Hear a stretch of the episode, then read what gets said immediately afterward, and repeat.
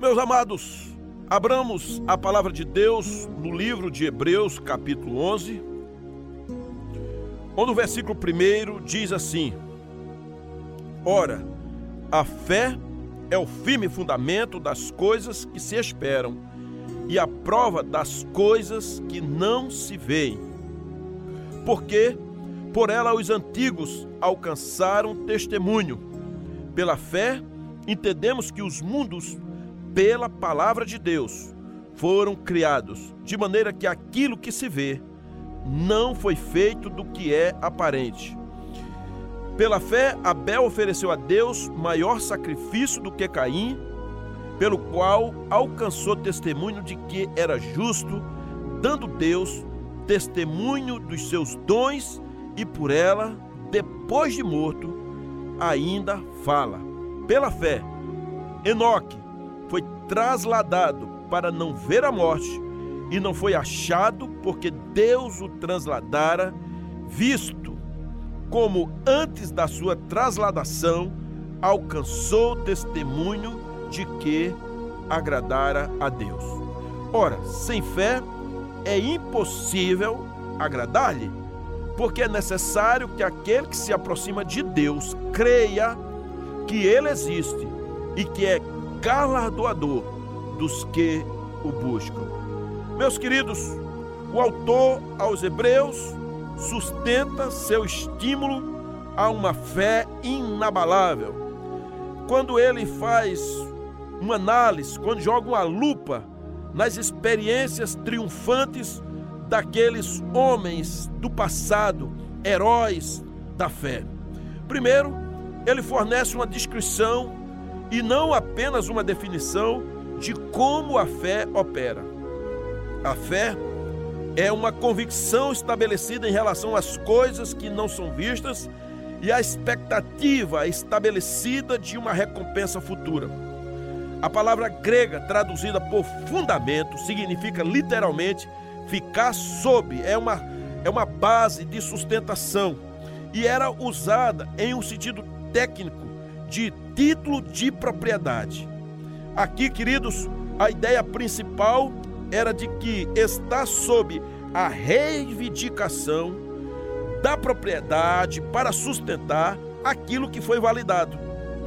Pensando assim, meus amados, a fé é o título de propriedade das coisas que não se veem. Por todo o capítulo 11, o escritor ele enfatiza que a garantia está nas promessas de Deus. Quando a Bíblia fala, como no versículo 2, a respeito dos antigos, eram aqueles homens santos de Deus, lá no Velho Testamento, muitos dos quais são mencionados neste capítulo.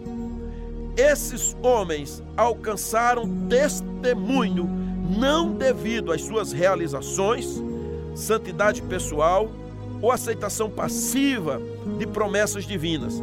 Mas, queridos, devido a uma certeza ativa, viva, expressiva, em obediência, persistência e sacrifício.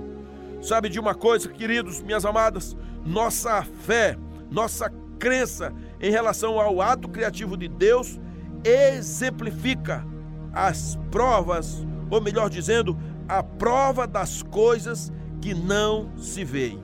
E a gente pode imaginar o louvor de Abel ainda testemunha o fato de que um verdadeiro adorador deve viver com fé, deve se apresentar com fé, deve fazer um sacrifício de louvor conforme Deus exige.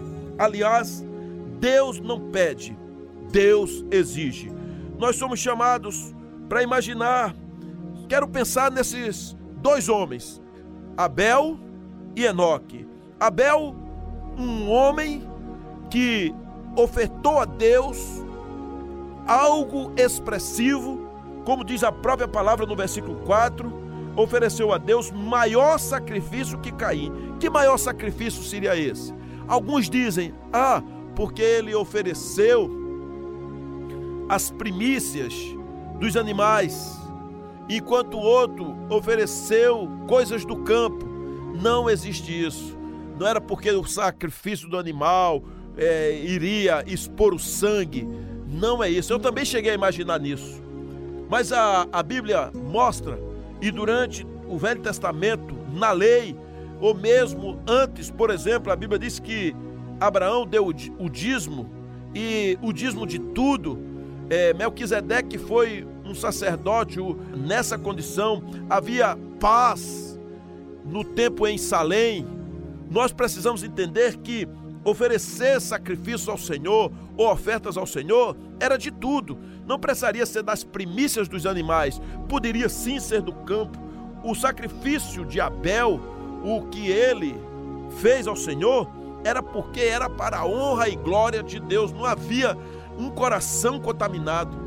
Enquanto Caim, ele também levou as primícias, levou coisas boas para Deus.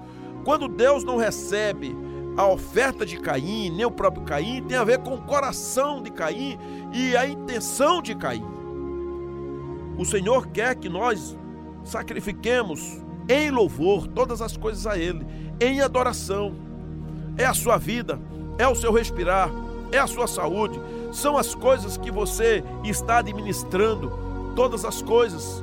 Davi diz isso em 1 Crônicas 29, tua, Senhor, é o reino, o poder, a glória. Teu é tudo e o que nós entregamos a ti vem das tuas próprias mãos. Então não é ouro, prata ou coisas inanimadas. O Senhor está dizendo a nossa vida, tudo em nós. Então Hebreus 4 diz: pela fé, Abel ofereceu a Deus maior sacrifício do que Caim, pelo qual alcançou testemunho de que era justo, dando Deus testemunhos dos seus dons e por ela, depois de morto, ainda fala. Ou seja, quando nós, pela fé, andamos diante do Senhor, não importa se você vive pouco tempo ou muito tempo, se você vai morrer com 100 anos, ou com 40, ou com 30, ou com 20, isso não vai fazer a diferença, porque o pouco tempo com Deus é muito.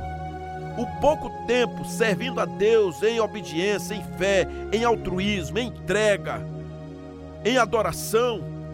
Isso é o que conta. Para o Senhor é isso. E nós precisamos entender porque Abel, ele foi morto por Caim, mas até hoje a sua oferta, o seu testemunho, a sua dança por fé é o que nos fala, a ponto da Bíblia registrar isso, inclusive no Novo Testamento. Nós somos chamados a andar por fé, a viver uma vida em que não importa as circunstâncias. Queridos, uma outra pessoa aqui que ouvimos falar é Enoque. Porque Enoque foi arrebatado de modo que não experimentou a morte. Ele não foi encontrado porque Deus o havia trasladado, arrancado, tirado ele. E então ele teve um testemunho que fala até hoje. Enquanto Abel levou uma oferta. A Bíblia não fala tanto de Abel, diz apenas que ele levou uma oferta a Deus e Deus se agradou da oferta e se agradou do coração de Abel e não fala mais nada. Enoque menos ainda, diz apenas que ele andou com Deus e tudo que se resume para mim e para você não são os quantitativos de obra, porque veja só, Incrivelmente, Deus não saiu resumindo a obra nem de Abel, nem de Enoque, para poder justificá-los, em hipótese alguma.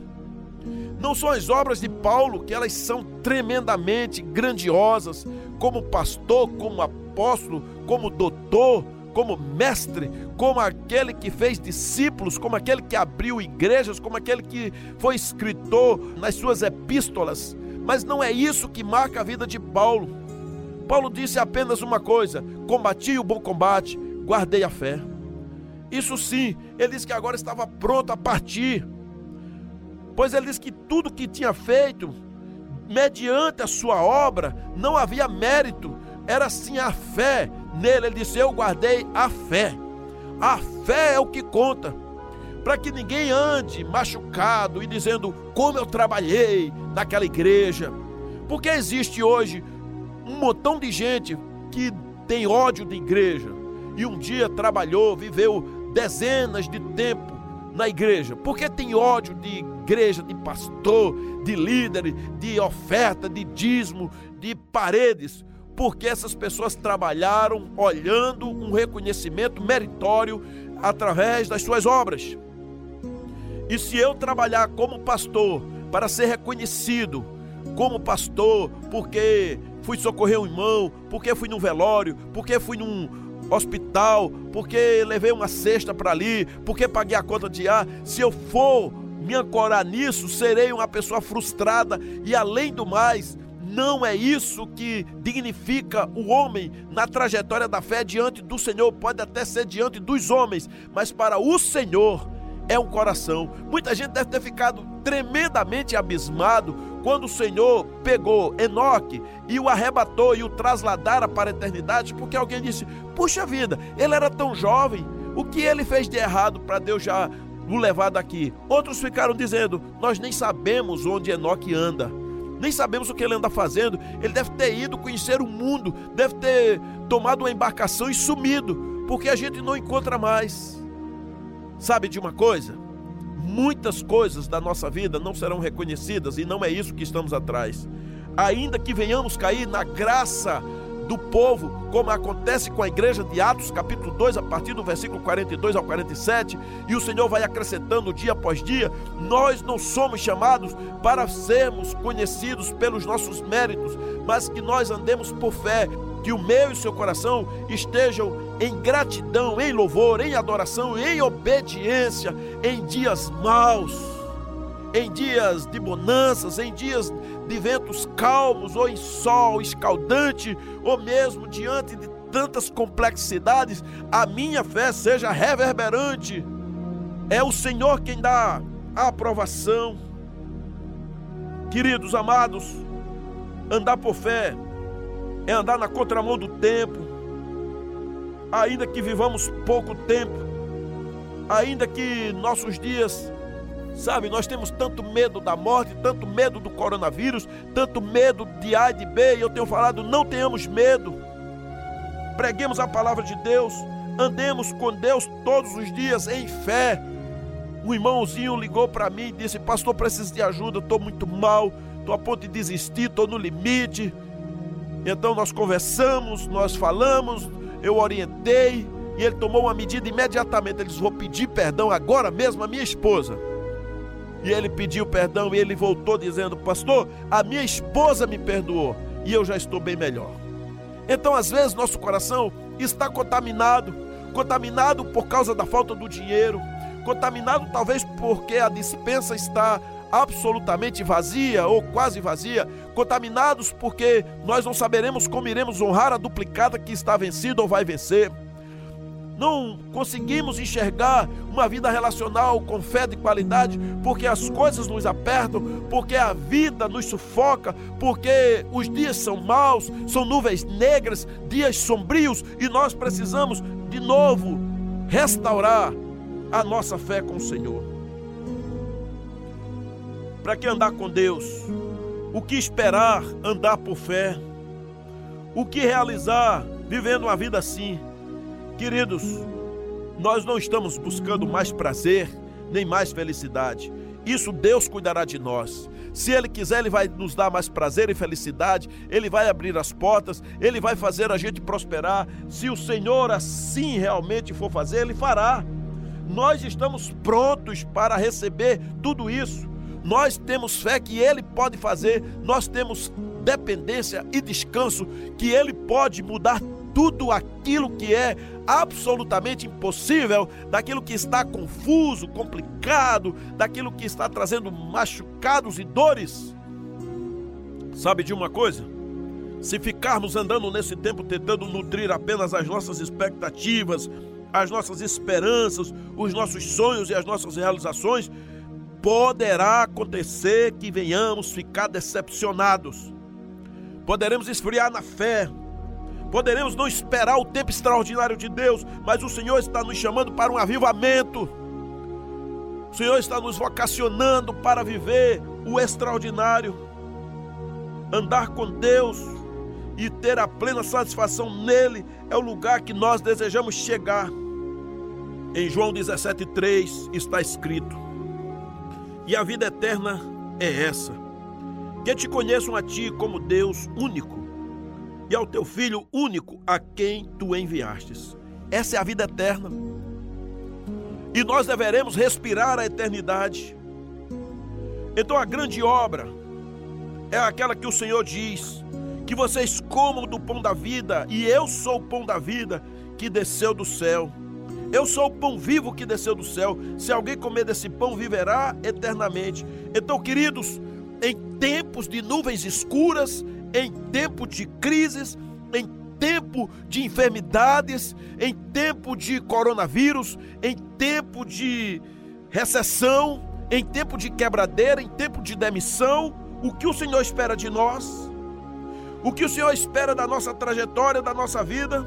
Sabe o que ele está dizendo? Alegrem-se comigo, andem comigo, e as demais coisas eu vos farei.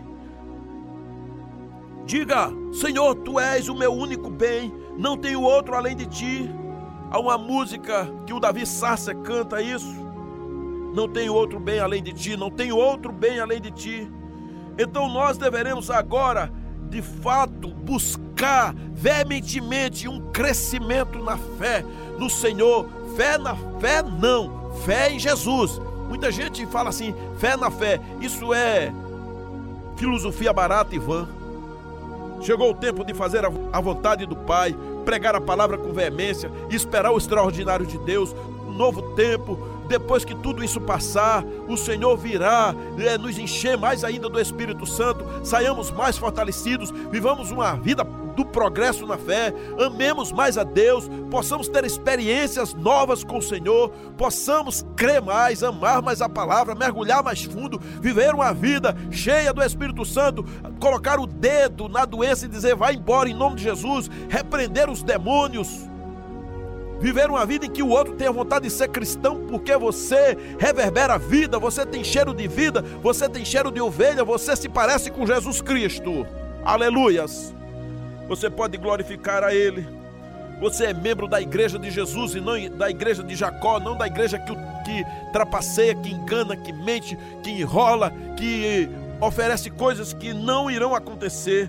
Mas se você realmente cair aos pés de Cristo, você poderá chegar e fazer a oração de Abacuque e dizer: apesar de todas as coisas, todavia me alegrarei no Senhor mesmo que eu não chegue lá onde eu queria, onde sonhei, onde desejei, onde maquinei, ainda assim me alegrarei no Senhor. Você hoje toma a decisão para que venha andar na vida do Senhor, nas pegadas do Senhor. Amados queridos, nós nos tornaremos um nada se nós vivemos andando do nosso jeito das nossas preocupações, da nossa ansiedade, do nosso vazio, da nossa depressão, mas hoje coloque isso no trono de Deus e ande por fé. Seja realmente como Abel, seja como Enoque, seja como Abraão, como Noé, que foram pessoas que andaram na presença do Senhor. Como diz o versículo 10 de Hebreus 11 porque esses homens esperavam a cidade que tem fundamentos, da qual o artífice e construtor é Deus. O versículo 13 diz assim: Todos estes morreram na fé, sem terem recebido as promessas, mas vendo-as de longe e crendo nelas e abraçando-as, confessaram que eram estrangeiros e peregrinos na terra. Porque os que isso dizem claramente mostram que buscam uma pátria. E se, na verdade, se lembrassem daquela de onde haviam saído, teriam a oportunidade de tornar. Mas, queridos, eles agora desejaram algo melhor, a pátria celestial, pelo que também Deus não se vergonha deles de se chamar seu Deus, porque já lhes preparou uma cidade. Sim, nós somos chamados para viver uma vida de fé. Homens como Jacó, homens como José, mulheres como Sara, mulheres como Ana, mulheres como Débora. Essas pessoas que olharam para Cristo, deixaram o Egito para trás, não temeram o Egito, não andaram segurando suas vidas politicamente, confiando na promessa A, B ou C, no governo da esquerda ou da direita, mas confiaram e creram em Jesus. Eu convido vocês também a hoje a se fortalecerem no Senhor, a se derramarem no Senhor, a ter um coração diante de Deus, a de fato crer no Senhor, ainda que tenha que rir ou chorar, mas contemplando, andando numa vida autêntica de integridade na presença do Senhor. Andemos com o Senhor, trazer ao Senhor a gratidão, mas leve também a frustração. Trazer a fé ao Senhor, mas talvez a incredulidade que esteja no seu coração. Levar ao Senhor o amor, mas também talvez o ódio ou a ausência do amor. E ao final de todas as coisas, você dirá: Todavia, seja feita a tua vontade e não a minha, e eu me alegrarei no Senhor. Confie no Senhor a partir de agora. Tenha um caráter no Senhor. A sua justiça seja de Deus. O amor seja o que sai do trono do Senhor. Viva da graça e da misericórdia do Senhor, porque Ele há de visitar a sua casa, a sua família e a sua vida. O Senhor ama você, ama a sua casa, ama a sua família. Então não ande na queda, na tentação, ande como Enoque, pois o Senhor há de visitar a sua vida. Bendito seja Ele, radicais do Senhor, apaixonados por Deus, vivendo uma, uma vida absolutamente entregue a Ele. Assim seja, hoje e sempre. Amém.